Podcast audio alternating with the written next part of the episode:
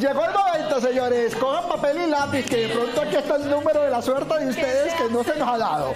Oiga, por allá en el Master Wilman, mucha atención a los números. Ustedes ya saben que por estos días la Corte Suprema de Justicia le dictó medida de aseguramiento al expresidente Álvaro Uribe Vélez. Pero como esto es Colombia, señores, ¿cómo les parece que luego de informar el número con el que fue reseñado como preso, la gente no lo dudó? Y como usted se lo dudó, vea, se fue directico a jugar pues obviamente a la lotería, al chance, a lo que sea, como se acostumbra en nuestro país. Así es, gordito, y vea, las personas se fueron a hacer el chance, la lotería y hasta jugaron el baloto pensando que la detención del expresidente pues les daría buena suerte. Fue tanta la demanda de algunas plataformas de chance que decidieron bloquear estos números, gorditos. ¿Ah? Pero esto eh, no para acá, porque resulta que, para sorpresa de muchos, los cuatro primeros números de esta cifra se dice, se dice que cayeron, por supuesto, en la Lotería del Valle. Hay otros que dicen que exactamente no, que eso no sucedió. En Bucaramanga sí estuvo habilitado el número, pero que nadie nunca llegó. Pero sí se ganaron varios chances. ¿No se ganaron el el premio mayor de la de la Lotería del Valle en la ciudad de Bucaramanga, pero parece que se les escapó a los bumangueses y no lo compraron. Eran 3.500 millones de lo que se les fue entre las manos, ¿no? Bueno, ¿ustedes qué dicen, chicas? ¿Coincidencia o no coincidencia? Uy, Que viva Colombia, viva por ella, mi amor. es una que- recoincidencia, aunque a uno nada lo sorprende ¿Sabe este qué, mes, gordito? este mes y este año, 2020. Pau y Gordito, yo pienso que esa pregunta de que si será coincidencia o no, debería responderla una experta. Y para eso tenemos aquí en Lo Sé Todo a nuestra numeróloga Juliana Suaza, que analizaba pues, lo que puede deducir detrás de este número tan controversial. Juliana, muy buenas tardes, ¿cómo estás? Bienvenida a Lo Sé Todo. Muy, muy buenas tardes a todos, saludos y muchas saludos a todos y muchas bendiciones y pues feliz es un tema que la verdad a mí me gusta mucho que es la numerología. De al grano. Analicemos el número de presos del expresidente Uribe. ¿A qué se debe, Juliana, que haya sido de tanta Ya, suerte para muchos? Vale, mira, eh, gordito, los números siempre se deben reducir a la última expresión, entonces todos los colombianos que están viendo, si quieren, apunten ya mismo y miren la numerología que termina reduciéndose del número de Álvaro Uribe.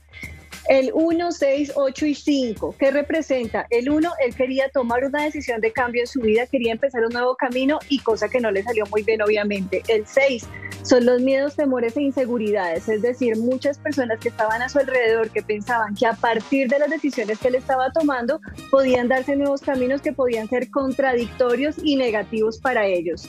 El 8 es la ley y la justicia, curiosamente. Y el 5 representa la ley, representa los conocimientos a nivel de ley, lo que es estable, lo que es firme. Y eso se termina reduciendo en un 7 y en un 4.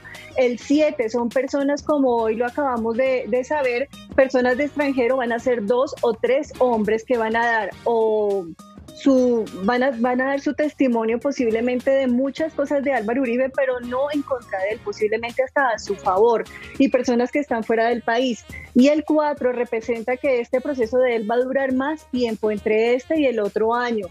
Reducimos al 11 y el 11 es que él de las cenizas renace, es decir, que este proceso, muchas personas piensan que de pronto Álvaro Uribe sí va a tener como un proceso legal muy difícil y que no va a tener luz, pues oh sorpresa, porque el 11 es como la muerte, la resurrección, el ave fénix, es decir, que él sale de esta situación, sale victorioso, su salud no va a estar muy bien, no solamente por el tema de COVID, sino por otro tipo de situaciones de salud, y el 2, él nos va a dar sorpresas a nivel político, curiosamente, van a haber sorpresas y van a haber muchas noticias que además de uno van a dejar así como con la boca abierta y el pelo parado. Entonces, este número finalmente se convierte en un número 2. Ok, Juliana, pero queremos saber lo que mucha gente en Colombia también quiere escuchar. ¿Este número predice algo también para el futuro en su totalidad del territorio colombiano? Bueno, este número está prediciendo está mostrando que nosotros sí vamos a tener cambios radicales, pero radicales en la política en Colombia. O sea, más o menos en los tres últimos meses de este año vamos a tener cambios que van a ser un poco difíciles, contradictorios para más de una persona. Y no solamente Uribe va a salir a flote con sus problemas, sino que van a salir a flote muchas personas de prestigio y de poder y que van a estar en boca de muchos y que van a tener problemas de justicia. Entonces sí van a haber cambios a nivel político, a nivel social y a nivel nivel económico. Más de una persona piensa como el comunismo va a estar en Colombia, no, vamos a sentir que el comunismo se acerca a Colombia curiosamente, pero todavía no. Todavía va a seguir el capitalismo, todavía vamos a seguir como en un, en un orden social diferente y en un orden económico muy diferente todavía. Ok, Juliana, bueno, muchísimas gracias por tu tiempo, ya lo escucharon ustedes.